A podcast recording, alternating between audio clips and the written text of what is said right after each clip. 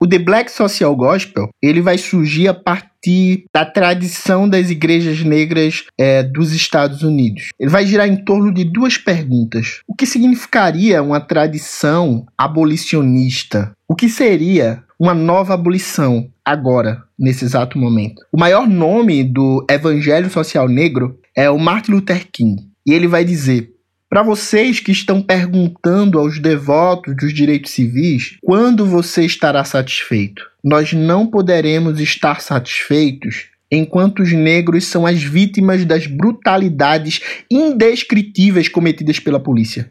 Não podemos ficar satisfeitos enquanto a mobilidade básica do negro é de um gueto pequeno para um maior. Não, não, não e não.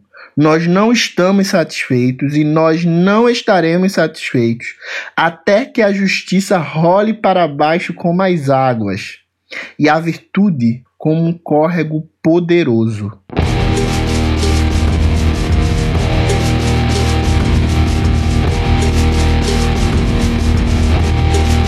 Afrocretez.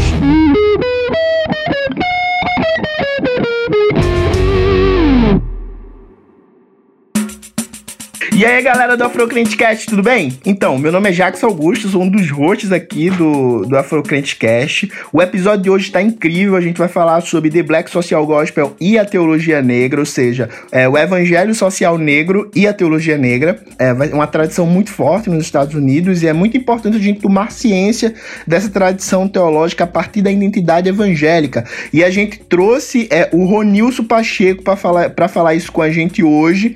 O Ronilson é pastor pastor batista na comunidade batista de São Gonçalo. Atualmente ele não está no Brasil, né? Pelo papo que a gente vai ter, vocês vão perceber o quão é, é importante a atuação do Ronilson também no assunto, inclusive para o Brasil. Dito isso, vamos começar mais esse episódio que está incrível é, e que faz parte da série de lives que viraram né, podcast aqui no Afrocrentecast, tá bom? Então fica aí, fica ligado que foi muito legal. Então, Ronilson tá falando diretamente aí de Nova York, né?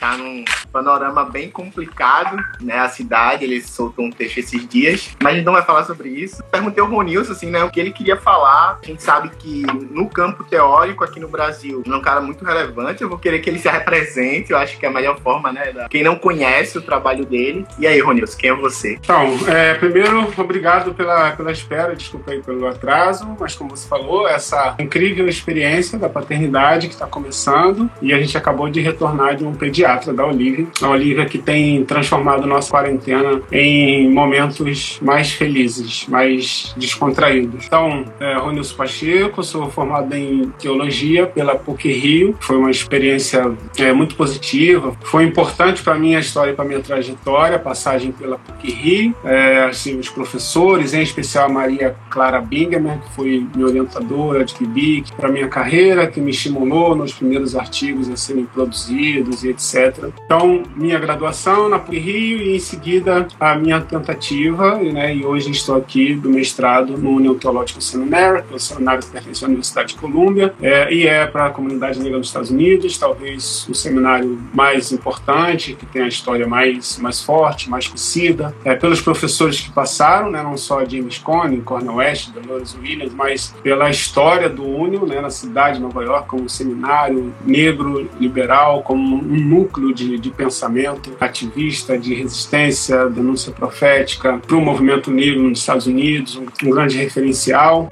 um lugar onde que Martin Luther King tinha um, um carinho especial, por onde o Bonhoeffer passou, e isso foi muito interessante, Bonhoeffer passou por aqui, deu um semestre de aula né, no Union, frequentou uma igreja é, batista aqui perto, que é a igreja batista que a gente vai, inclusive, a Vicine Baptist Church, Church, que a gente está congregando. Bom, e para além do campo acadêmico, né, a experiência, dois livros né, publicados, um livro de parte de um projeto no Instituto Vladimir Zogos, os Direitos Humanos, é, dois livros que estão mais dentro do campo da teologia negra, Ocupar, Resistir e Subverter, que foi o primeiro, e o Teologia Negra, Eu Sou o Antirracista do Espírito, que foi lançado, e o último que foi Teologia Negra. Esse daqui, inclusive, foi o último a ser sorteado. Aí eu queria que você falasse, né, quem não conseguiu ganhar quer comprar o livro. Onde é que o livro está disponível? Social? Os dois estão disponíveis no portal é, Intersecções. Coloca arroba Intersecções lá que você vai para o Instagram e você já vai ver o livro, né? vai direto para a loja, você vai ver o livro, tanto Teologia quanto Pá. A gente fez uma pequena nova tiragem recentemente, então você vai ter os dois livros para ser é, enviado para o Brasil inteiro.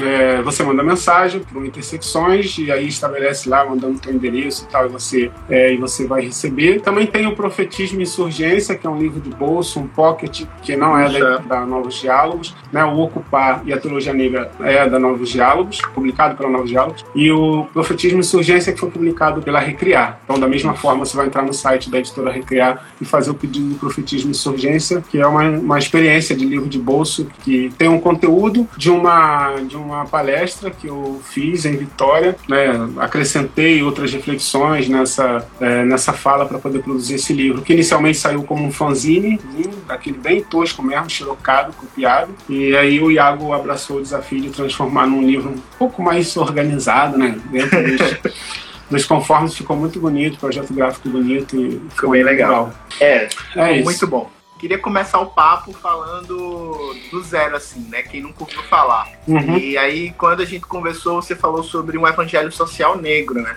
Que é o Evangelho Social Negro? Bom, para falar do Evangelho Social Negro, evidentemente eu preciso falar do Evangelho, do evangelho Social, que é o Evangelho Social do qual a gente está mais familiarizado, é, sobretudo quem tem proximidade com a teologia é, da libertação, quem de alguma forma tem alguma familiaridade, até talvez da teologia da missão integral também, latino-americana, sobretudo. Então é importante falar do Evangelho Social, porque o Evangelho Social é bem conhecido, né? ele é uma marca, um referencial teológico importante, que acontece nos Estados Unidos também, acontece no fim do século do século XIX. Ele tem como, como marca, como ponto de partida uh, inicial. Em termos de produção, né, essas datas são sempre não tão precisas, mas a gente tem algumas dessas marcas, e uma dessas marcas é quando o Walter Rauschenbusch é, funda a Irmandade do Reino, né, a Brotherhood Kingdom, é, o reino da irmandade, da irmandade ou fraternidade, que tem essa perspectiva de aproximar o Evangelho ou fazer essa abordagem social do Evangelho. Isso já é uma virada teológica dentro do contexto em que está os Estados Unidos. É interessante a gente perceber que os Estados Unidos está dentro desse período, daquilo que os americanos chamam da era progressista, ou dando os pontapés iniciais na era progressista. O que, que era progressista? É a era em que há uma certa saturação com os efeitos do capitalismo, pós-guerra civil, as divisões entre o sul e o norte, a ascensão do capitalismo e das indústrias nos Estados Unidos. Então, começa a tomar conta do país um perfil mais capitalista, mais individualista. E aí você tem todo um movimento que começa a reivindicar de alguma forma de que maneira é, é possível construir uma sociedade mais solidária, menos individualista, menos apegada na perspectiva do mercado. Você tem as fissuras por conta, evidentemente, do período da escravidão. Você tem uma, é, uma segregação muito forte. Você tem um movimento chamado a Grande Migração, que é uma grande quantidade de negros que saem do sul para tentarem a vida ah, no norte, por causa,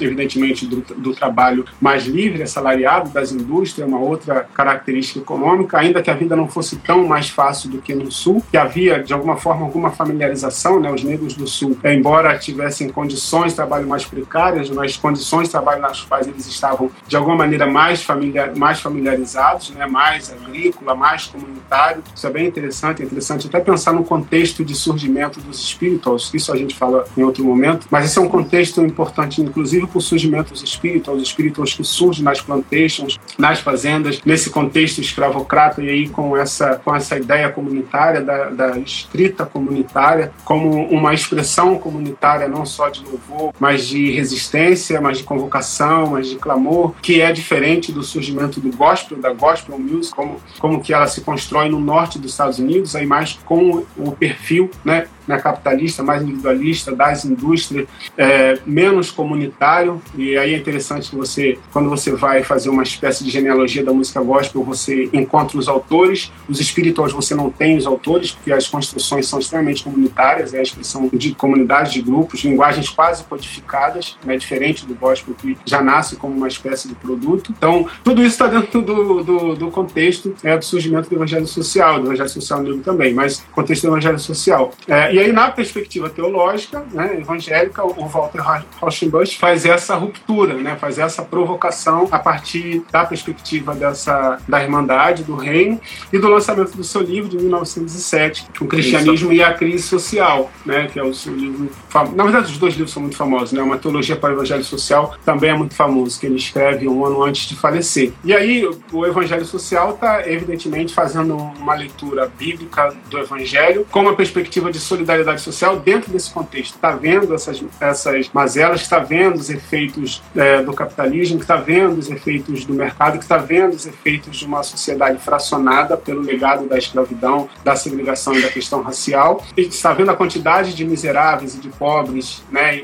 e de gentrificação já naquele contexto que as cidades estão que as cidades estão construindo e aí ele está pensando que se é possível ser um, é, uma igreja a única forma de ser de ser cristão de ser igreja nesse contexto é fazendo com que essa leitura se materialize de forma de forma social é uma proposta pura e simples de que o evangelho seja possível é, entender e perceber as indicações de novos relacionamentos sociais né, de uma nova sociedade que o evangelho está propondo. Né? O que é o, o, reino de Deus aqui na Terra? Como é possível construir essa possibilidade? Então, o Rauschenbusch vai pura e simplesmente tentar é, colocar isso em, em, prática. Isso tem uma grande é, influência, influência posteriores, é, influencia na teologia da libertação, influencia nas teologias progressistas posteriormente, influencia nos direitos civis. Então, isso você tem o evangelho social. Né? É, por que, que a gente está falando? A gente vai falar então de um evangelho social negro, do Black social gospel, porque quase que simultaneamente, no mesmo contexto do surgimento do evangelho social, você evidentemente você também vai ter, sobretudo no norte, é, pastores, clérigos, intelectuais, abolicionistas negros, né, ativistas negros, que já estão num trabalho de, de desenvolvimento de luta pelos direitos civis, ainda que não usem esse nome, Movimento pelos Direitos Civis. E isso é interessante porque a maioria das pessoas, quando a gente fala de direitos civis, elas estão, basicamente, reportam ou lembram um movimento que é que tem o Martin Luther King né, à frente.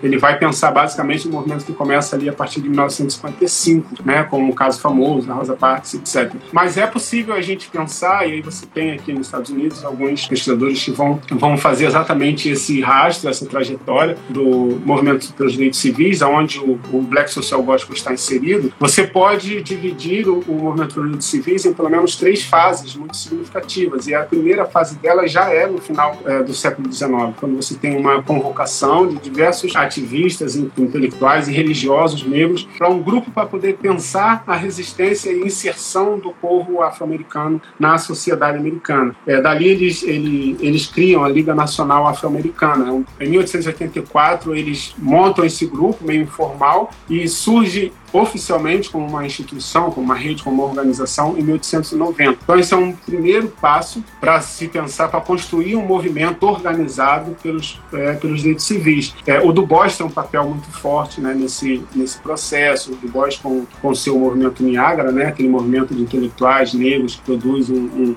é, uma carta importante, etc., vem dentro desse rastro a partir da construção dessa liga. Então essa, essa é uma primeira fase, uma fase embrionária do movimento pelos direitos civis organizado E você tem um segundo momento que é em 1900, é, 1909, né, logo posterior dessa, dessa primeira fase. Aqui você tem o nascimento da AACP, que é uma organização talvez uma das mais antigas e famosas, né, organizações é, negras dos Estados Unidos, né, que no, no, português a gente diz que é a Associação para o Empoderamento e Fortalecimento das Pessoas de Cor, né, é, não usa nem a expressão é, Black People, né, isso é interessante, pessoas de cor, People of Color, aqui nos Estados Unidos. Então a NACP é, se torna uma organização muito forte, uma organização embrionária, a primeira grande organização de dimensão nacional do, dos Estados Unidos, e ela faz uma segunda fase, uma segunda onda na luta pelos direitos civis. Interessante pensar que o pai do Martin Luther King pertenceu à NAACP, foi um dos seus líderes né, no, no Alabama, e uma organização que,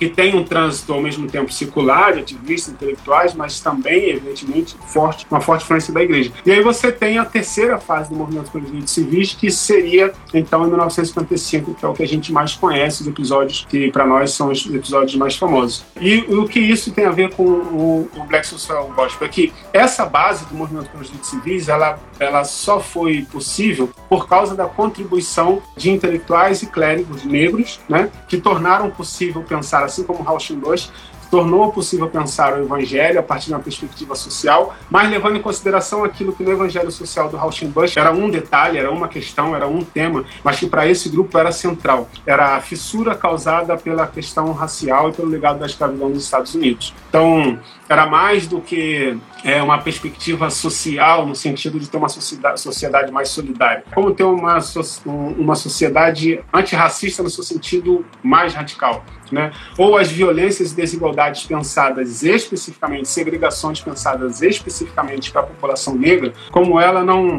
não comprometia a sociedade como um todo. Quer dizer, aquilo que foi pensado para a comunidade negra como um grupo, onde a sua humanidade não é reconhecida, seus direitos não são reconhecidos, como que isso não se forma, não se transforma em uma forma de, é, em uma forma de Estado, em uma forma é, institucional, como isso não tem forma institucional. E aí você tem esse grupo, né, que, no qual vai se juntar cada vez mais clérigos, cada vez mais pastores, cada vez mais pensadores importantes. Então você tem três pensadores que são fundamentais para esse grupo, né, do, do Black Social Gospel, cada um dentro das suas do seu período, mas basicamente você tem o Mordecai Johnson, Benjamin Mays e o Howard Turman, que talvez o Howard Turman seja o, o, o, intelectual mais destacado, mais conhecido. Ele tem um livro muito interessante que é Jesus e os Deserdados, que é um livro é, muito interessante, um livro muito forte que fala exatamente da aproximação de Jesus com esses deserdados, pensando, por exemplo, na grande migração né, dos afro-americanos para o norte, em busca de trabalho, em busca de oportunidade, como é, reproduz um pouco a ideia da diáspora africana dentro do próprio Estados Unidos Unidos após a abolição e as poucas oportunidades. Então, o Howard Thurman, que foi reitor da Universidade de Howard é,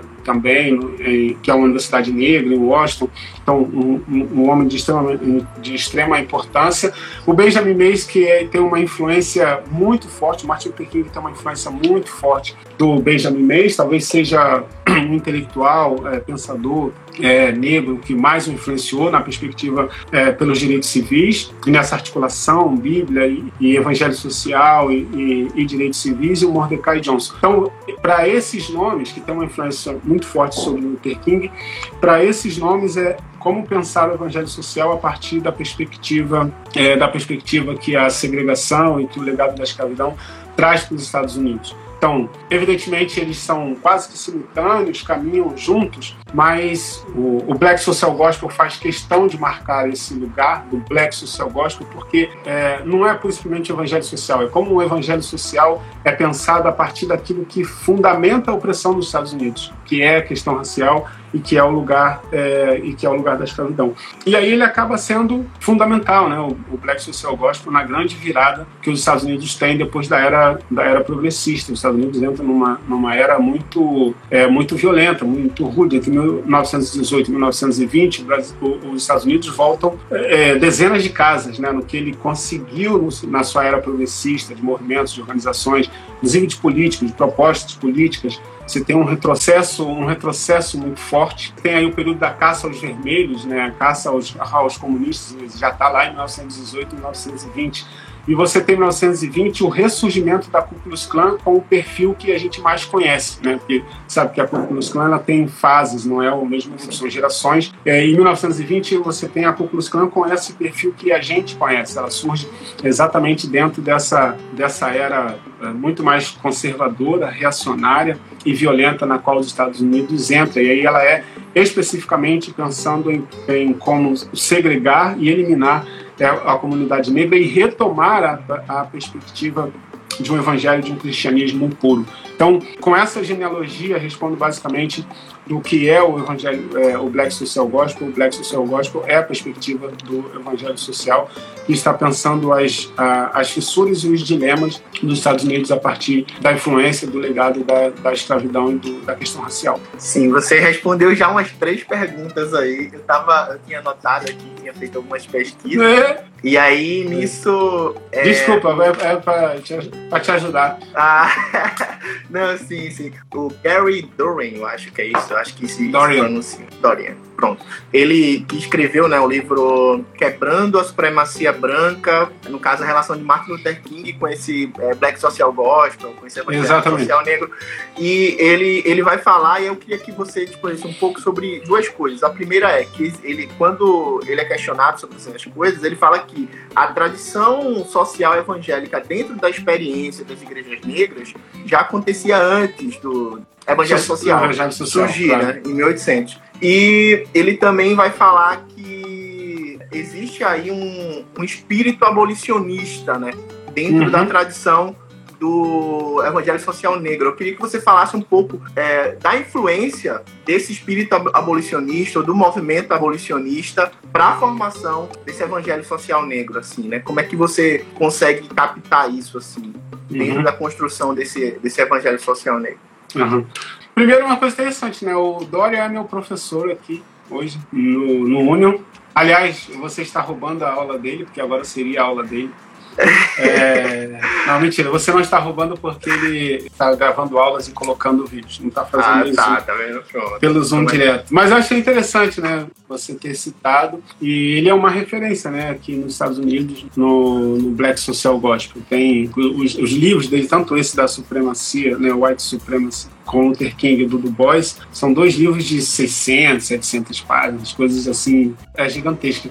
E é isso, né? Da, da, sua pergunta, como, como eu vejo. Primeiro, é interessante sempre marcar isso, né? Como você tem um movimento é, organizado, o evangelho social. Quando o evangelho social surge, né, a perspectiva do Rauschenbusch, etc., quando o evangelho social surge, de fato você já tem movimentos é, organizados pela comunidade negra, pensando na perspectiva do evangelho, buscando igualdade, economias mais justas ou direitos civis, a partir da perspectiva é, social, pensando uma sociedade mais justa, inspirada pelo evangelho, a perspectiva da libertação, a perspectiva das mensagens de Jesus como mensagens que estão trazendo basicamente uma mensagem de libertação e de liberdade que não é seletiva, isso é muito interessante, uma liberdade que não é seletiva e não é negociável, uma liberdade que é para todas e todos. Você já tem esse movimento antes do Rauschenbusch pensar na possibilidade de um evangelho social, você já tem isso acontecendo. Por isso essa ênfase do Black Social Gospel, né? Porque isso e essa leitura racial é muito interessante, porque o evangelho social ganha toda essa notoriedade, essa visibilidade,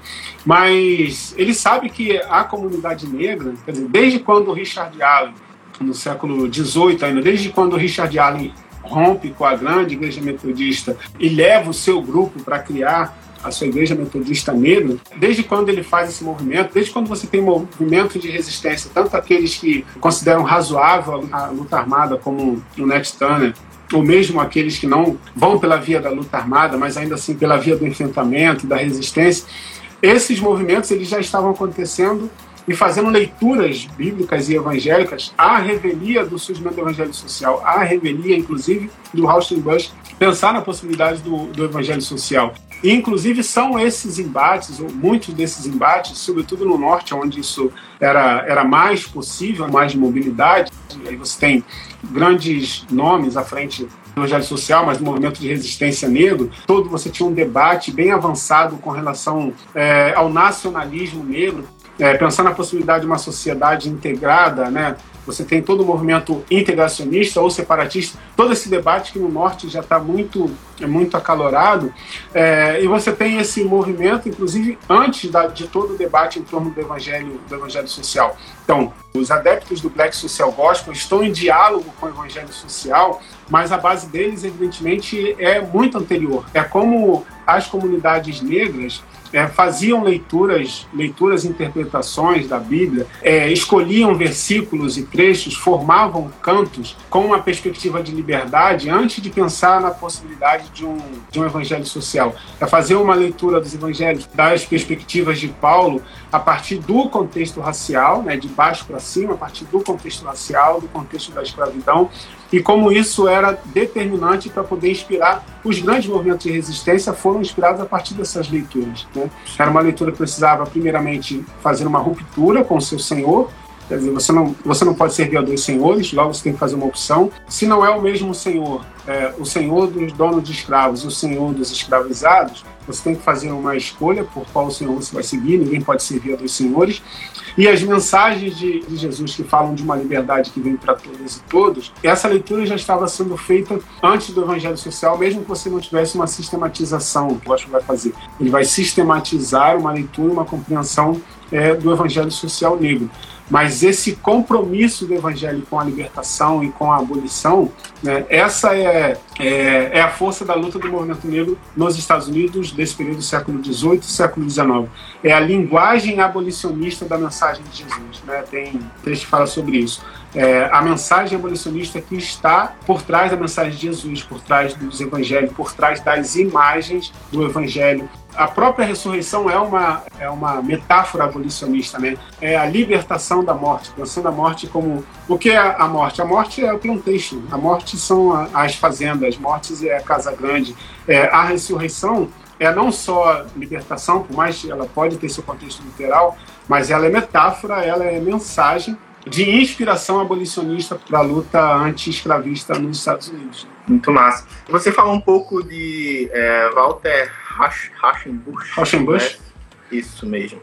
E que ele, é, ele também é um dos, uma das grandes influências né, do próprio Martin Luther King. O pai Sim. do Martin Luther King é influência para o próprio Martin Luther King no sentido do, de estar tá envolvido também nessa, nessa visão do evangelho social. Mas também Martin Luther King ele é, ele é uma das maiores inspirações da prática de uma teologia negra, né? E aí eu queria chegar nesse ponto, né? O evangelho social negro ele está dentro da teologia negra ou é maior do que o movimento da teologia negra? E aí, qual é a contribuição desse evangelho social negro para a construção de uma teologia negra? Não, o evangelho social negro, o Black Social Gospel, ele está, ele está dentro da, da teologia negra. Está dentro no sentido de que ele influencia, né? Ele, ele compõe a teologia negra, é está dentro né, no sentido de que é maior, de que a teologia negra é maior. Os primeiros passos do, dos autores do Black Social Gospel, você não teria formulação, você dificilmente teria a formulação de uma teologia negra, como James Cone formulou, por exemplo. Você tem o, o, o livro do Howard Turman, é um livro de 1920, alguma coisa, 21, 22, e é interessante que o, o livro do Howard Turman usa ele lembra muito, talvez por causa do título, né, mas acho que ele usa categorias que são muito semelhantes a categorias que o Fanon vai usar nos Condenados da Terra, por exemplo, né? É, os condenados é uma, é uma categoria né, de grupos, de, de povos, de pessoas. Enfim, o condenados é uma categoria, né? nós estamos pensando a partir de uma categoria. Ele usa, inclusive, uma expressão daqueles colocados de costas contra a parede, né, que é, é uma imagem para reportar a ideia da violência, a ideia da, é, da impossibilidade de, de ver e se mover, é, da repressão. Então, é, ele usa uma expressão que é daqueles que estão forçados de cara para a parede, né? São uma imagem de violência, de tortura, etc. Então, é um livro de 1920 e ele tem bases super interessantes para você poder ler, é, por exemplo, Teologia Negra e, e, Poder Negro, né? Black Theology and Black Power, do, do James Cone. Então, é, a teologia negra ela tem um, um, um, débito, evidentemente, muito forte com os pensadores do, do Black Social Gospel, assim como o movimento pelos, pelos direitos civis. E aí é interessante, porque o Black Social Gospel não é porque é o Black Social Gospel que ele tem uma, uma adesão é, generalizada, mesmo nas comunidades negras, mesmo nas igrejas negras, você tinha embates com relação ao Black Social Gospel como uma teologia muito liberal, mesmo em algumas comunidades, mesmo em algumas comunidades negras. Então você tem é, heróis do Black Social Gospel, pastores, clérigos, que tiveram muita dificuldade de, de traduzir o Black Social Gospel, inclusive para, sua própria, para suas próprias comunidades, por exemplo. Né? Então você, você tem um Black Social Gospel quase que correndo por fora em alguns, em alguns casos, inclusive é de algumas de algumas black church, de alguns movimentos cristãos mesmo dentro dentro da comunidade negra. É, líderes, pastores que foram hostilizados por causa da sua O próprio Martin Luther King, né, da perspectiva sofreu social. uma perseguição, né? É, sem chegar nesses nos grandes nomes movimentos civis. Eu digo, esses mesmo, dentro da, da, da, base de surgimento do Black Social Gospel, eles, não por acaso, eles, a maioria deles ficou no esquecimento, né? Talvez um dos grandes nomes que fazem essa associação seriam preconizando Martin Luther King, talvez o Adam Clayton Powell, né? Adam Clayton Powell é sênior, né? Que o Adam Clayton Powell ainda é júnior, é contemporâneo do Martin Luther King Júnior, mas o Adam Clayton Powell é sênior, né? O primeiro pastor da Baptist Church da, da Abissínia aqui, é, que faz essa síntese um pouco de, né, do, do intelectual e do pastor que tem uma congregação que, que vem junto, né, que chega junto, que abraça a perspectiva do, do Black Social Gospel, ensinou durante alguns meses aqui no mundo também, por um pouco tempo, mas é, fez esse papel de intelectual, fez esse papel de clérigo, fez esse papel de ativista, né, um ativista inclusive muito é, muito atuante, muito participativo, uma perspectiva política muito forte. É, mas é, é, talvez ele seja um dos únicos casos, né? A, a, grande maioria amargou uma dificuldade de adaptação, de linguagem. Então, esse legado para a teologia negra, como é para a própria teologia negra, né? A teologia negra não é uma coisa que James Cone chega com ela e em todas as Black Church, em todas as comunidades, as pessoas dizem encontrar, encontramos o nosso evangelho. É, todo mundo apoiou muito, todo mundo teve muita dificuldade de fazer com que, com que essa porque a escolha pela resignação, a escolha por uma sociedade integrada, da, da do controle, do, da administração dos conflitos, em muitos aspectos, até por toda uma história de dor, era muito mais, era muito mais interessante do que as radicalizações dos discursos, né?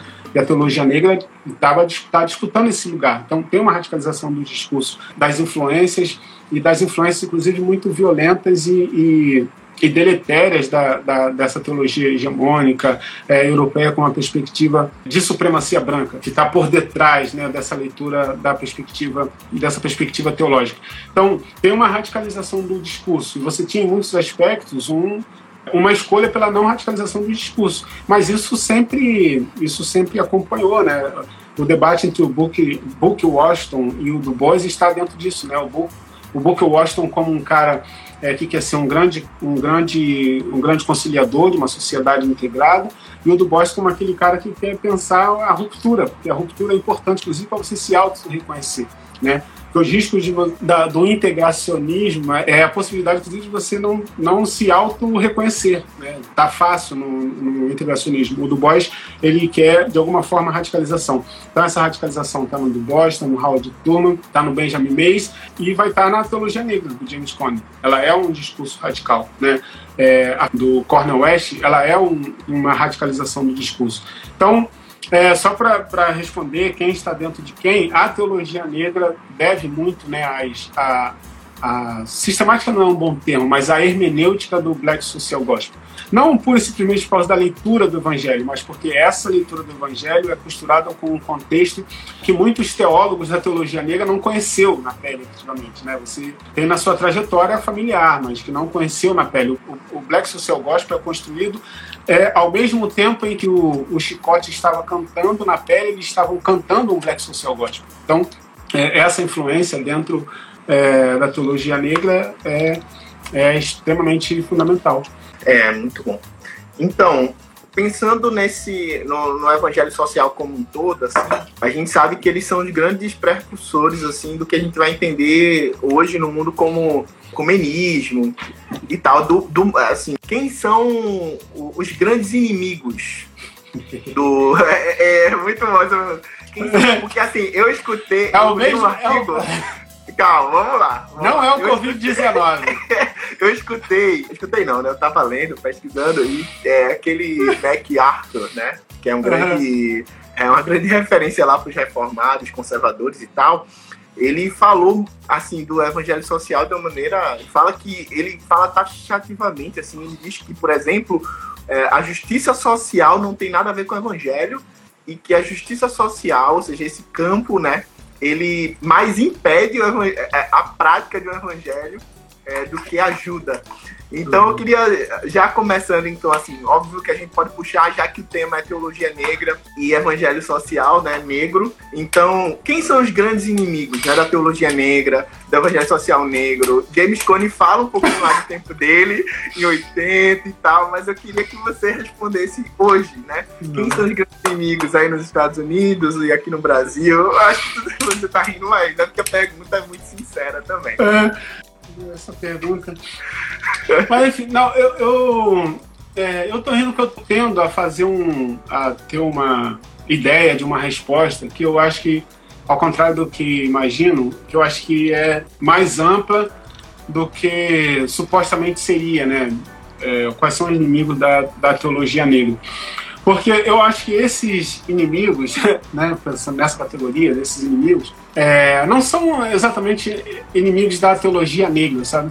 É, eu acho que eles são inimigos da teologia negra na medida em que a teologia negra está dentro do campo que eles odeiam, né? Então é, é por isso que eu não acho que eles eles não são inimigos da não tem um problema com a teologia negra em especial, quer dizer, tem e não tem. Tem no, na, no campo particular, na disputa particular, nas disputas teológicas, mas eu acho que é maior do que isso. É, eu acho que essa perspectiva da supremacia branca e do nacionalismo cristão aqui nos Estados Unidos, que é cada vez mais forte, e que eu acho que tem sua versão tupiniquim no Brasil, a gente tem dificuldade de falar de uma supremacia branca, evidentemente, pode falar enquanto conceito, mas tem dificuldade de falar sobre isso.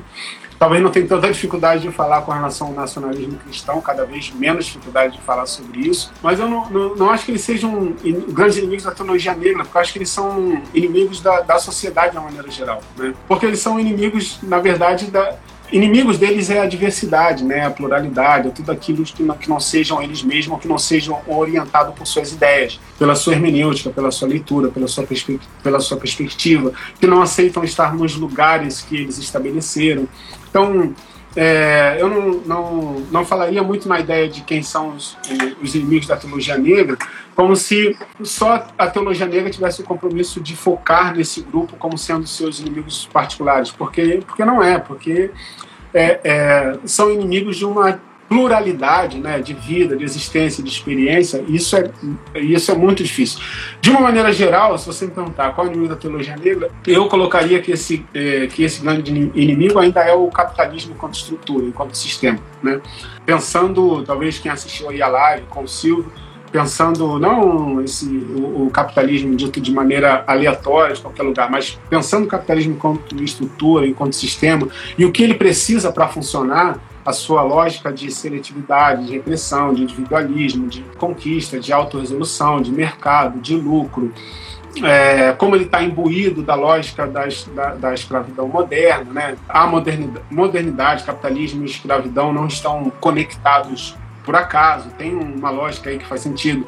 E, e, tudo isso atravessa, inclusive, inclusive a teologia negra. Então, se a teologia negra pode apontar como as diversas perspectivas, inclusive teológicas, elas estão imbuídas dessa perspectiva é, seletiva, meritocrática, individualista, mercadológica, no qual é, o capitalismo abarca, eu colocaria esse é, inimigo como como um inimigo comum.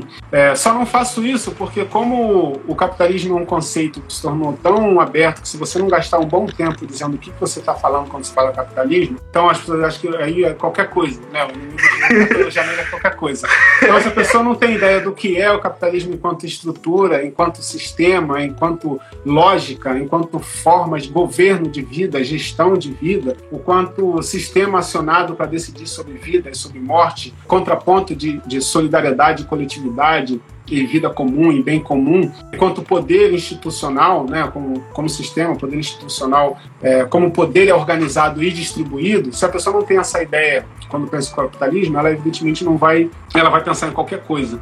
É, então, para ser mais específico, eu, eu colocaria esses fatores que estão dentro, debaixo desse grande guarda-chuva que é essa linguagem capitalista. Aqui nos Estados Unidos está materializado na supremacia branca e no nacionalismo cristão. A supremacia branca, que continua mantendo o legado segregacionista e escravocrata, de subalternização de tudo aquilo que é diferente daquele perfil do americano médio, né? Porque é essa, porque assim, eu estou em Nova York, que é uma cidade que não dá muito para ter como referência, porque é muito cosmopolita. Mas sei lá, se eu tivesse em Kentucky, se eu tivesse no Michigan, essa cidade que tem a expressão né, clássica do americano médio, os Estados Unidos do Sul profundo, né, aqueles países, que, aqueles estados que ainda têm um ranço muito forte da segregação racial, retrocedendo inclusive. Então a supremacia branca está materializada nisso, no seu sistema jurídico, no seu sistema de governo, no seu sistema de saúde, e o nacionalismo cristão que continua querendo pautar a perspectiva sobre quem Deus é e como as pessoas que dizem servir a Deus devem viver. Né? Esse é um inimigo comum, mas é um inimigo comum aqui, é um inimigo comum no Brasil também, que ainda que nós não tenhamos uma, é, uma supremacia branca, nós temos teologicamente a mesma, absolutamente a mesma perspectiva. Essa semana eu achei muito interessante, que é exatamente nessa semana, no, praticamente no mesmo dia, você tinha no New York Times uma foto de um grupo é, em frente à sede do governo do Michigan, pedindo o fim da quarentena, no mesmo dia que você tinha um pequeno grupo na Avenida Paulista pedindo o fim da quarentena.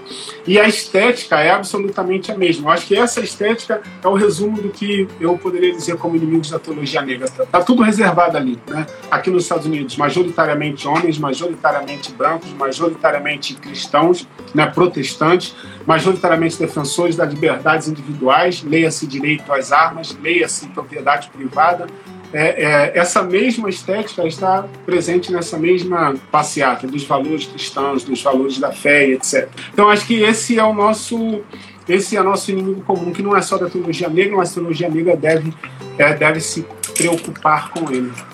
Okay. É, como o entendimento renovado do, do evangelho social negro, ele muda nosso, nosso entendimento do cristianismo moderno, assim. Houve uma influência, assim, de, do evangelho social negro no entendimento do cristianismo moderno, assim, da, da modernidade, essa modernidade que você acabou de falar aí, capitalista, é, que justifica toda a colonialidade, os processos coloniais, as relações coloniais que ainda persistem hoje no, no mundo esse evangelho social negro, ele tem uma contribuição, né, no entendimento cristão dessa modernidade. Uhum. Os grandes nomes da, do Black Social Gospel tinham uma, uma compreensão dessa, dessa trajetória, né? Da, inclusive de como muitos dos, dos grandes nomes da modernidade, que pensando na modernidade como, como era mesmo, né? Pensando no iluminismo ou nos contratualistas, né, nos grandes pais do contratualismo, é, etc., na perspectiva que eles tinham com relação aos, ao continente africano, né, ao, ao, ao povo negro. Né, isso é bem notório, bem conhecido, como cada um deles tinha uma perspectiva com relação ao continente africano e ao, e ao, e ao povo negro. Como cada um deles interpretou a, a legitimidade da escravidão, por exemplo, né, como isso dividia opiniões. Os autores do Black, do Black Social Gospel, do Evangelho Social Negro, tinham plena consciência disso, né? inclusive de como essas afirmações, seja por omissão com relação ao lugar da, da, da escravidão na formação, na formação do capitalismo moderno. Então, o Rauschenbusch tem uma perspectiva muito weberiana, né? muito influenciado pelo, pelo Weber. Então, o Black Social Gospel, uma das diferenças que ele, que ele vai ter com essa perspectiva do Rauschenbusch é que é, não tem a, a, perspectiva da influência do lugar da escravidão na formação da sociedade é, americana, do capitalismo ou da modernidade. Essa perspectiva o Black Social Gospel vai ter. Todos esses autores, o, o Mordecai Johnson está pensando sobre isso, o Howard Turman está pensando está é, pensando sobre isso, o Simon está pensando sobre isso, os grandes nomes, seus autores e clérigos, eles estão pensando sobre isso. É, a Abyssinia Baptist Church, por exemplo, é uma igreja que é fundada basicamente por refugiados e imigrantes etíopes, então tem plena consciência do lugar é, da escravização, da escravidão na modernidade, quanto sistema, quanto estrutura, né? Porque aí quando a gente está falando de escravidão e modernidade, a gente, evidentemente, a gente não está mais, não sei se ele ainda está aí, mas está aí o historiador Bigon para nos confirmar, né? Não, o Bigon está aqui, tá? É... Comentários ótimos. A gente... a gente não tá. Não dá para pensar, é, não é pura simplesmente escravidão, ela ganha uma outra dimensão de estrutura, de, de, de sistema, que é completamente diferente de tudo que houve até então. Então, isso é uma lógica constitutiva né, do, do, do capitalismo, enquanto sistema, enquanto crise, etc. É, então, os, os, autores do Black Social Gospel eles estão é, estão pensando sim nessa, nessa perspectiva de como a diáspora, de como a, escravidão e a leitura que legitima a escravidão. Quer dizer, você tem no século no século XIX um, um, um texto, um, uma nota, uma orientação da igreja da igreja presbiteriana recomendando, por exemplo, não ensinar os escravizados a ler, né? É, isso no século XIX, meados do século XIX é, não recomendaram os escravizados a lerem. Por quê? Porque eles poderiam ter uma compreensão equivocada de quando Jesus fala de liberdade, por exemplo. Né?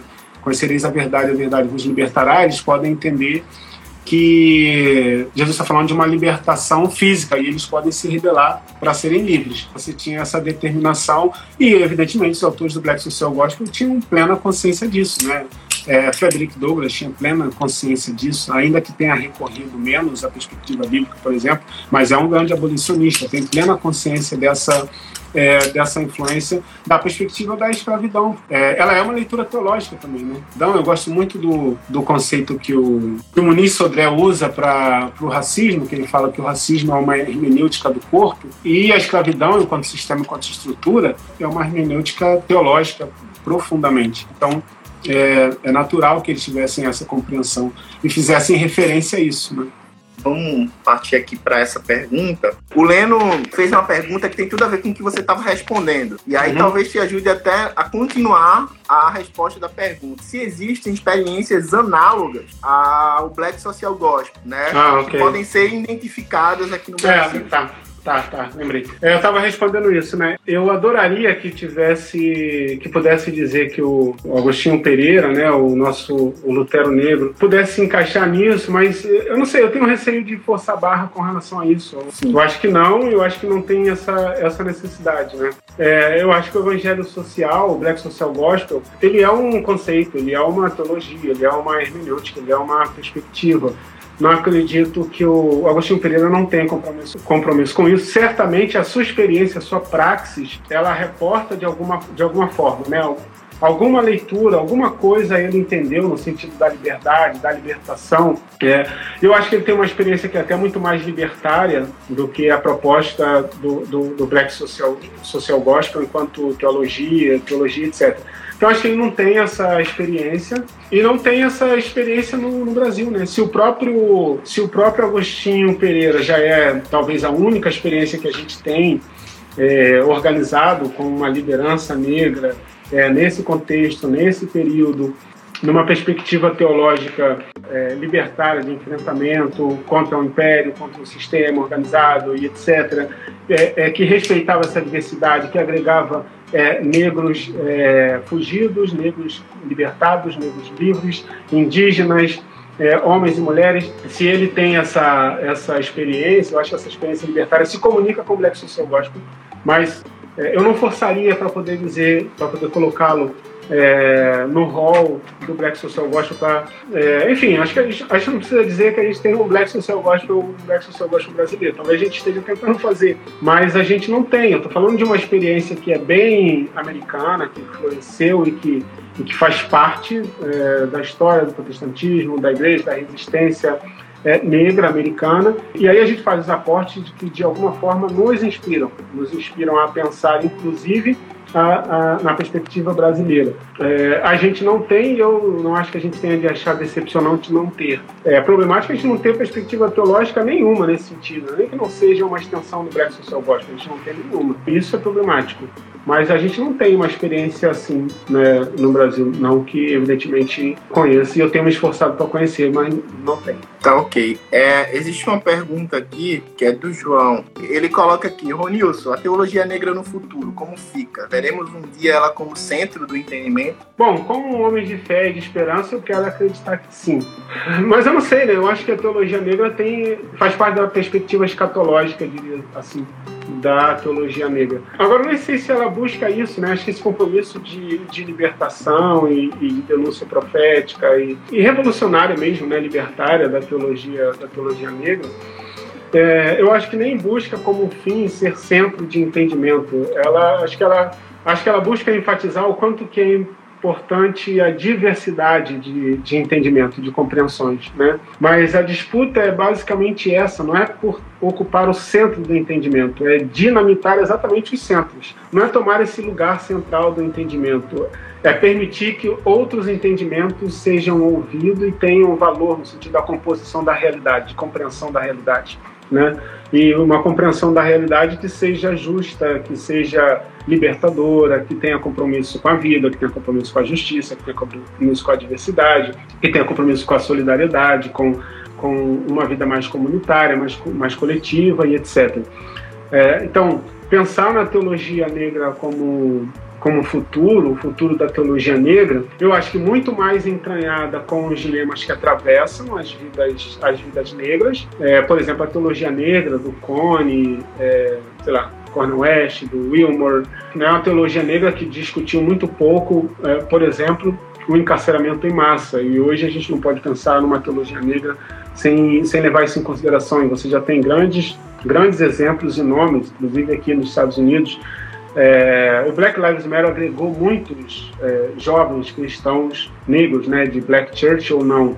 Então, e esse jovem, essa geração fez boas reflexões sobre tanto a brutalidade, a brutalidade policial, né? Aqui é, eles usam mais o termo brutalidade do que violência policial, é mais police brutality do que police violence. Então, tanto da brutalidade policial quanto do encarceramento em massa, essa discussão está muito é, tá muito aproximada. A teologia negra discutiu pouco o, o racismo ambiental, por exemplo, né? E essa é uma reflexão que racismo ambiental ou racismo ecológico, né, ecology racial, que é bastante discutido aqui também. Então, eu acho que esse futuro de sempre dialogar com aquilo que atravessa as, as, vidas, as vidas negras, mas eu acho que pouco comprometido com, com uma visão de centro do entendimento. Mas a disputa para que compreensões diversas dê um panorama mais justo da, mais justo da realidade, eu acho. Sim, sim. Tem outra pergunta bem legal aqui, que é do, do Newton. Ele coloca aqui: quando de fato surge uma teologia negra brasileira? É difícil dizer isso, né? Tipo, nesse momento, nesse ano, nasceu a teologia negra brasileira. Porque aí você pode pensar, é, teologia negra brasileira em termos de produção, em termos de produção, a gente tem, a gente reportaria talvez as produções vindas é, do Sul é, lideradas pelo Peter Nash à frente da Este, né? Você já tem alguma coisa, a formação do grupo Identidade e a sua produção de, de conteúdo.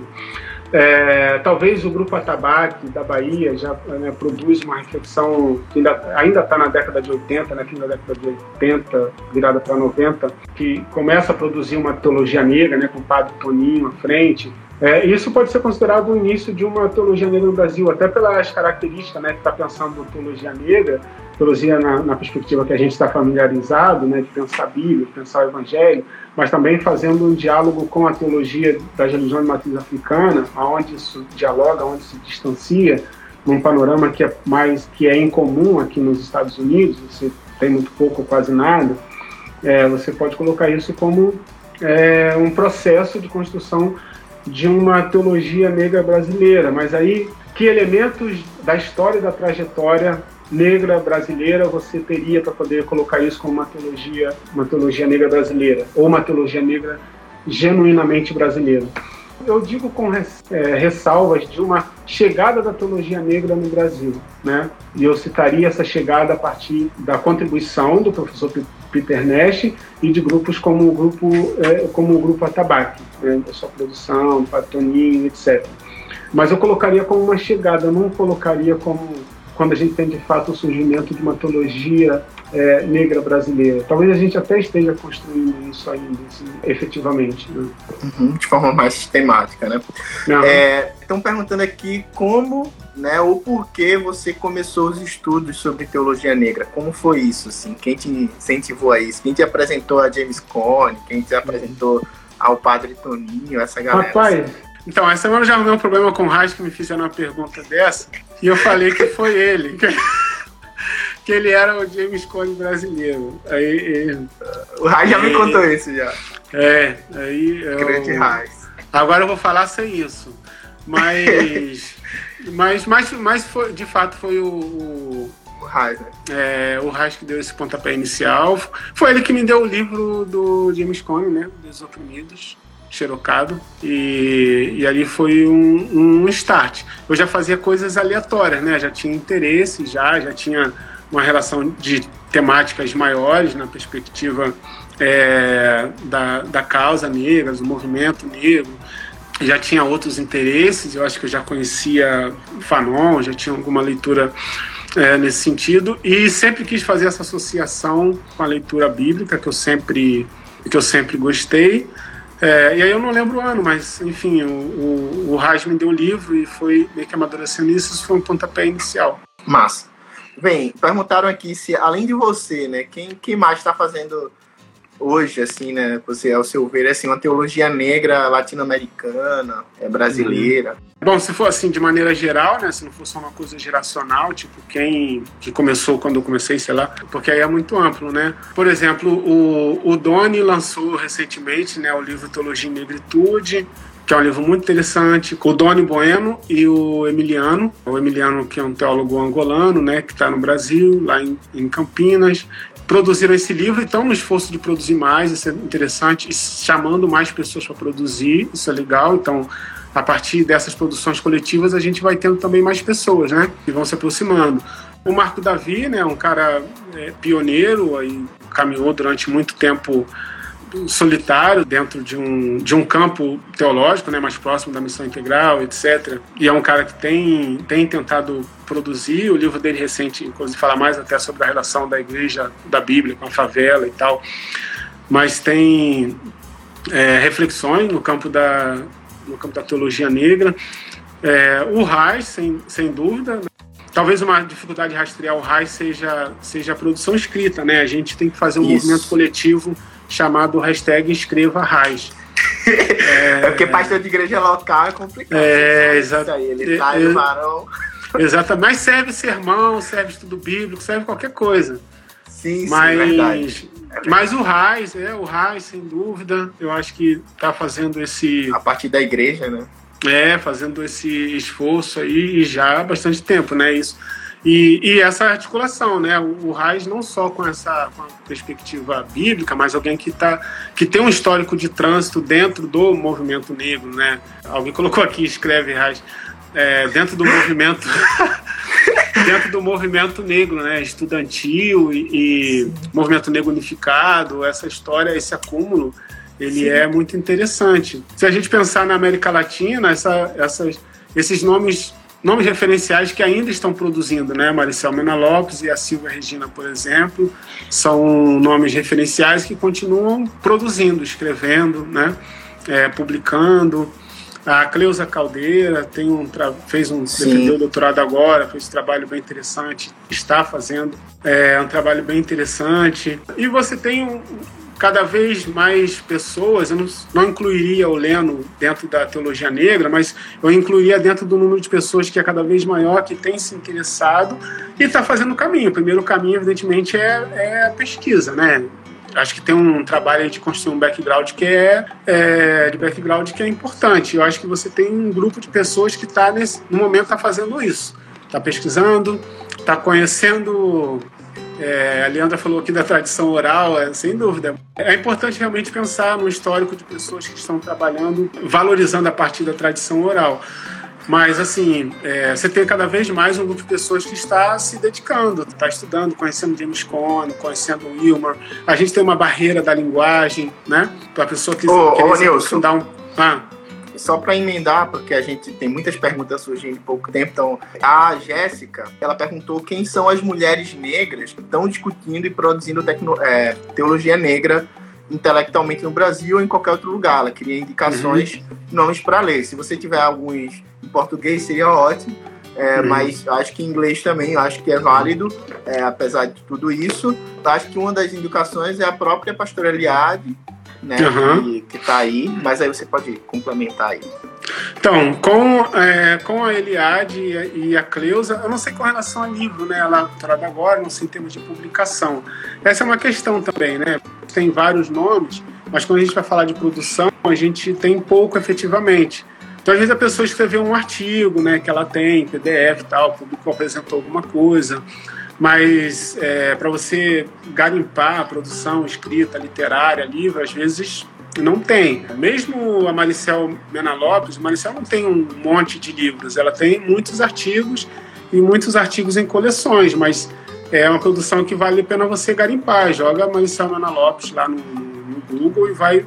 Ela tem um texto clássico, né, que eu usei bastante, que é o sobre hermenêutica bíblica negra e feminista, mas você você vai achar a Silvia Regina, vai achar textos da Silvia Regina, você vai achar textos da Nancy Cardoso, você vai achar textos da Cleusa. A Cleusa tem um texto um, PDF que ela fala, se eu não me engano, do, de cantares, né? Que ela fala de, de cantares e é um texto e é um texto muito bom, um texto curto, mas deve ter, é possível que tenha mais coisas produzidas. Um, uma coisa que serviu muito para mim e que eu sempre recomendo, é meio como um texto puxa o outro. Para mim, a bibliografia faz parte de, de cada um desses textos. Por isso que eu, eu transformei a bibliografia do meu livro também numa, numa missão importante municiar as pessoas interessadas num vasto, no maior número possível de produção de autores e autoras que as pessoas podem pesquisar por si mesmas. Então, é, eu acho que esse é um esforço importante, é procurar os textos, procurar é, o que as pessoas estão lendo procurar na bibliografia, procurar os nomes, enfim. Eu acho que é por aí, acho que são esses os nomes, né? Sim, é, só colocando aqui o um comentário do Bigon, toda vez que você fala que o Raiz é, foi a referência dele, ele diz que você chora e o Raiz chora. Ó, deixa o homem negro chorar, Bigon. Ó, vamos lá. É, a teologia latino-americana, ela contribui na construção da teologia negra brasileira? Claro, eu acho que você tem aportes importantes porque a teologia latino-americana, a teologia da libertação, você tem aportes importantes a partir da discussão, primeiro, do êxodo, da perspectiva da libertação e da desigualdade, né, as leituras mais ou menos marxistas que seja, mas é, eu acho que são aportes importantes. Você não, você não deve abrir mão deles. Eu acho que né, eu fiz esse caminho, né, eu passei pela teologia né, da libertação até se aprofundar cada vez mais na teologia negra. Acho que esses aportes são, são importantes, tem aportes importantes do Leonardo Boff, do Gustavo Gutierrez. É, o livro Bebendo no Próprio Poço é um livro extremamente interessante, que não, não vai fazer recorte racial, mas são inspirações importantes. Essas contribuições, eu acho que elas são muito importantes, muito válidas. Agora, não tem na, na, na perspectiva do, do, do, do recorte racial, tem muito pouco né? Mas eu acho que essas contribuições e os aportes que eles dão, acho que, acho que são importantes, são, são interessantes para pensar onde uma teologia negra é, brasileira está. Eu acho que duas coisas: pensar no contexto da América Latina, pensar no contexto da América Latina negra, né? Esse essa parte negra latino-americana que é absolutamente invisibilizada, a gente tem pouca relação, contato. É muito difícil né, a gente ter acesso a esse background negro da América Latina, negro equatoriano, negro colombiano, negro boliviano. Está muito restrito no aspecto de uma tradição indígena ou afro-indígena, mas esse diálogo com a perspectiva negra latino-americana é importante, né, e caribenha, mas aqui a gente está pensando na América, na América Latina. Então, pensar na, na, no contexto latino-americano e pensar no contexto, inclusive, dos aportes do próprio contexto brasileiro para pensar a teologia negra brasileira, né? É, por isso que eu fiz questão de fazer um último capítulo do livro falando o que seria interessante levar em consideração para pensar a teologia negra brasileira. Então, quem quiser pensar a teologia negra brasileira, pelo menos com ela dialogando com o contexto da nossa história e trajetória, é importante levar em consideração o que já foi refletido pelo Clóvis Moura, pelo Mano Sodré, pelo Milton Santos, enfim, por nomes importantes do pensamento é, do Guerreiro Ramos, é, do Luiz Gama, é, nomes importantes do contexto negro brasileiro para pensar uma teologia negra brasileira. Isso é importante também. É, há uma relação do evangelho social negro com o movimento ecumênico no Brasil? Do Black Social Gospel, não. Do, do evangelho social, sim. Né? Ele tem um aporte ecumênico muito forte e tem uma influência é, tem uma influência, tem um diálogo com a teologia é, no Brasil. Inclusive na formação da nossa teologia ecumênica, né, dos nossos movimentos ecumênicos, né, a gente pensar dos movimentos ali é, liderados pelo Igreja e Sociedade, né, o movimento dos presbiterianos, quem diria, né, dos presbiterianos lá atrás, da década de 40, 50, é, Cristo o processo revolucionário brasileiro. Esse diálogo tem uma forte, uma forte contribuição do evangelho social. O Black Social Gospel não. O Black Social Gospel ficou muito esquecido e restrito num contexto é, estadunidense. Sim, sim. Tem umas perguntas aqui que eu vou colocar. Ó. A teologia negra, ela pode se tornar a teologia pública vigente no Brasil? É uma teologia que tem esse caráter? Eu acho que isso, isso é uma coisa interessante de pensar. Uma teologia negra como uma teologia pública vigente ou em potencial, ou em potencial no Brasil. É, eu acho que tem potencial para isso. Tem porque certamente é uma, é uma teologia onde todas as implicações ou as grandes implicações do nosso legado colonial escravocrata na formação da sociedade brasileira, das nossas instituições, da nossa estrutura social, eu acho que elas são melhor percebidas e abordadas a partir da perspectiva da teologia negra. Né? Não como dominar o debate público teológico, mas como o exercício de uma teologia pública no Brasil. Quem quiser exercer teologia pública no Brasil vai ter de esbarrar com o nosso legado colonial escravocrata. E eu acho que a teologia negra já faz isso. Né? É, eu falei isso, acho que numa live ontem. Eu não estava fazendo live nenhuma, agora estou fazendo várias, já está já tá bom. Mas está falando disso, né? Você, uma pandemia como o Covid-19, eles, a gente não vai aprofundar isso aqui, mas ele sobretudo expõe as muitas contradições de um sistema como do sistema como o capitalismo, seus limites, né? De valorização da vida, das vidas que têm valor, dos descasos, etc. Né? Traz todo esse debate da necropolítica que a gente não, não vai falar agora também. Mas isso traz também, assim como aqui nos Estados Unidos, né, que é, da grande repercussão da pesquisa que revelou as diferenças abissais entre os mortos brancos e negros nos Estados americanos, mesmo com uma quantidade negra da população menor, ela expõe os, todas as, as desigualdades viscerais que nós herdamos a partir da, do nosso, é, da nossa história colonial e escravocrata os níveis de desigualdade que a gente tem, as estruturas que a gente tem, as instituições que a gente tem, a gentrificação que nós temos, a formação das nossas, das nossas cidades e periferias, tudo passa por um processo de formação que decididamente está é, estabelecida a partir do nosso, da nossa história colonial escravocrata, desse nosso legado de 400 anos, que você não altera em 100, 200 anos assim no passo de. Então, quem quiser fazer teologia pública no Brasil vai ter que levar isso a sério. E eu acho que a teologia negra já faz isso.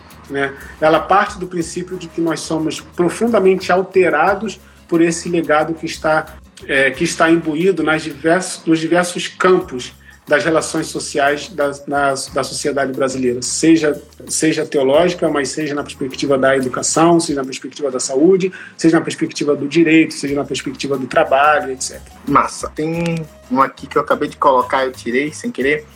É, acredita que a união dessas frentes ideológicas né, negras ao redor do Brasil pode gerar uma, uma potência, uma aceleração é, nesse processo. É, acho que a pergunta não, não, terminou aqui, mas eu acho que ele está querendo colocar em relação à, à, luta antirracista no país. Né? A gente vê que existem muitos negros no Brasil. É, eu ia perguntar o que, que era frentes ideológicas negras, mas pode ser isso. Né? Vou, vou, vou partir do princípio que seja isso. É, então eu acho que sim, eu acho que é, nós estamos profundamente marcados pelo, de novo, né, pela questão é, colonial escravocrata. E o, o, o, racismo ele tem, ele é multifacetado, né? Eu acho que lidar com o racismo enquanto estrutura, enquanto instituição multifacetado, exige também, acho que, frentes diversas de perspectivas, de hermenêuticas, de saberes, de compreensões, de experiências. É, eu acho que fazer com que isso consiga dialogar tende a ser positivo, né? Tende a ser positivo. Se eu entendi bem a perspectiva da frente ideológica.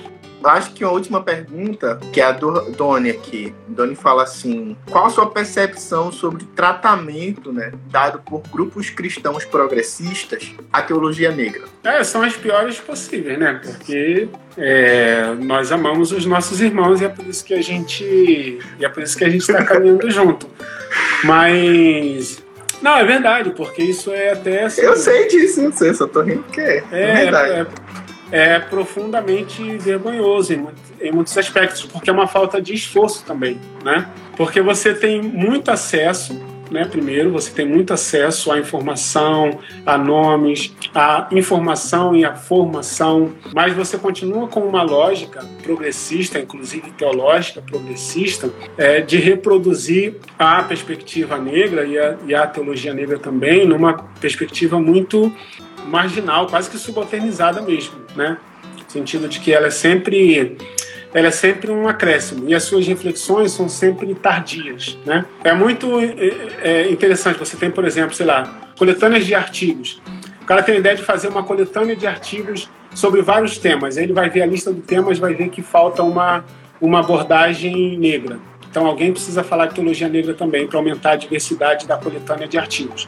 Aí você procura alguém que escreva sobre teologia negra e coloca para completar o seu mosaico de diversidade. Então a teologia progressista exatamente nessa nessa nessa metáfora, lidar com um mosaico de diversidade. Só que a gente não está falando de um mosaico de diversidade, nós estamos falando de algo que é extremamente crucial para entender e lidar com as contradições e as desigualdades e a questão da injustiça no Brasil. Então, esse é um ponto extremamente importante. Então, ao se descobrir isso e ao se dar conta disso, é, era interessante você garimpar o máximo possível quanto a isso para extrair todas as possibilidades de contribuições que venham a, a partir disso, mas não vem. Né? Então é sempre o, o Bigon falou como a esquerda brasileira, é exatamente. Só que vamos bater em casa, não vou nem generalizar para a esquerda brasileira, pensando exatamente na teologia progressista. É, ela continua insistindo exatamente com esse, é, com esse mesmo papel. Ela é progressista por causa dos seus sei lá, dos seus textos arrojados, das suas abordagens sobre desigualdade. Agora todo mundo quer arrumar algum lugar para encaixar a necropolítica nos seus textos, então tudo é, né, tudo é, é, a partir da, da, necropolítica. É necropolítica para tudo. Já não tem. Né, se você colocasse, se você colocasse o Mbembe sentado para assistir, ele ia falar, pô, não foi isso que eu falei. Mas porque é isso, né? Sim. Você vai se apropriando aí dos, dos conceitos, das ideias, ver o que serve e você, você vai usando, ao invés de você fortalecer ao invés de você fortalecer esse protagonismo que é tão, que é tão necessário. Né? E ainda é, racializa, né? Absolutamente for, sem recorte, sem recorte racial, extremamente, é, extremamente amenizado, esvaziado do, do, do, debate, do debate racial, tímido em muitos aspectos, com muito receio com relação à reputação, né? ainda tem ainda tem essa questão que é, que é muito interessante muito importante. Então, assim, eu incluo. Agora, eu acho que se a teologia, uma teologia progressista, um campo progressista quiser ser sério, né, falando com relação ao Brasil e lidar com os dilemas do Brasil de verdade, por que, que com tanto tempo de reflexão, teologias progressistas diversas, a gente não tem reflexões, é, por exemplo, com relação à questão carcerária, com relação à gentrificação, com relação, é, sei lá, desigualdade na saúde, temas diversos, e isso é tão caro para quem? Aonde que isso mais corta e aonde isso mais afeta? Então, é, é óbvio, não tem, não tem olhar para isso. Mas eu acho que cada vez mais, se a teologia progressista, o campo progressista, quer pensar teologicamente, radicalizar no discurso no sentido de problematizar o Brasil, ele vai ter que levar em consideração o que a teologia negra tem, tem a dizer em termos de reflexão, em termos de diálogo, inclusive dialogando com os autores do pensamento negro que a teologia progressista também ignora absolutamente. Né? Assim como o Bigon falou da esquerda brasileira, da academia brasileira, reproduz absolutamente a mesma coisa. Não é só que não lê James Cone, não é só que não lê Cornel West, tem isso também, vamos botar isso de canto que é muita informação. Também tem com relação à falta de diálogo completo com os nossos pensadores, que ajudaram a pensar também o que é o, o que é o Brasil. Né? Um pensamento progressista pensando é, a partir da perspectiva sociológica, crítica, filosófica, é, que não está passando por Clóvis Moura, que não está passando por Guerreiro Ramos, que não está passando por Abdias do Nascimento, que não está passando por Lélia Gonzalez, que não está passando é, Florestan Fernandes. Por, por Florestan Fernandes, que não está passando por Luiz Gama, que não está passando por nomes que são extremamente importantes para ajudar a gente a pensar o Brasil nessa perspectiva, também não, não adianta muita coisa. E os nossos seminários teológicos, né, que é, mesmo aqueles que se acham é, vanguardistas e, e, progressistas, continuam colocando essa uma perspectiva menor. No fim das contas, é isso. Né? no fim das contas, funciona a teologia decolonial. Por que teologia decolonial? Qualquer coisa que não é europeia e que não é universalizante. Mas é, é, isso não resolve a nossa, a nossa questão no, no, Brasil, por exemplo. Não resolve a nossa questão nem na, nem na América Latina. Bem, obrigado, Ronilson, pela aula aí, né? Duas horas, quase duas horas. É, só vou deixar aqui um. Nem é uma pergunta, é uma sugestão da Meire ela pediu para você se inspirar na Olivia para escrever também para as crianças. é... Pô, rapaz, seria legal. Não, a educação. É, em nossas comunidades. Então, assim, seria ótimo. Escrever para crianças. É, a pastora Andréia, inclusive, aqui, ela falou, enfim, não vai ter tempo, mas ela fala justamente a importância da teologia negra para a pedagogia, para a educação, a educação é verdade, é verdade. Então, assim, eu acho que é assunto até para os próximos, mas é, também para você, né? Um desafio uhum. como pai agora. É, é, é, a, gente, a, gente tá super, a gente tá super inspirado, cara, é verdade. seria ótimo, seria muito é. bom. Porque a gente fica é. louco com as coleções aqui, né, voltada para as crianças, contando as histórias e tal. Ronilson só para baixinhos. Muito bom. Ah, quem falou isso, cara? Ah, quem falou aqui foi o, o André. Pô, Gente. André, ele tá sempre aqui pelo. Ele tá sempre aqui. É, então, valeu. É isso. Tá bom, gente, eu agradeço, obrigado é, pela atenção. Foi muito bom fazer essa troca de, de ideia e a gente segue. Seguimos na resistência, vou aqui tocar, cuidar da família, vocês também se cuidem, levem a sério né, o contexto no qual é, o Brasil está, cada vez pior. A gente sente muito isso por conta do que a gente está vivenciando aqui. E a gente segue se falando. Valeu. Ó, oh, Henrique perguntando se você tá com saudade dele. Rapaz, ainda não deu tempo. Fala pra ele que ainda não deu tempo. Ah, não deu tempo. Ah, ainda não deu se tempo, tô não. Eu fui pobre não me lembro, né? Então tá certo. tá, tchau, tchau pra você. Valeu, valeu. E aí, galera, então, estamos terminando, né, em clima de despedida, né, finalização de culto. Eu espero que vocês tenham sido é, fortemente ministrados pelo pastor Ronilson Pacheco, né, ele sempre com sua aula, na verdade foi uma grande aula, né, eu espero que, que vocês tenham gostado muito do assunto, porque a gente tem muito ainda para debater sobre esse assunto. E para a gente entender, né, uma tradição teológica é, a partir da experiência experiência negra na diáspora, né? Na diáspora é, africana, não somente aqui no Brasil, ou na América Latina, ou só nos Estados Unidos, ou só na África do Sul, enfim. Então é isso, eu espero que vocês tenham gostado. Se vocês não seguem o Afrocrente Cash nas redes sociais, sigam o Afrocrente Cash nas redes sociais tá no Instagram, no Twitter, a gente tá lá. Coloca lá, arroba AfrocrentesCast, que a gente vai estar tá por lá, tá bom? Valeu! Até a próxima e fiquem com Deus.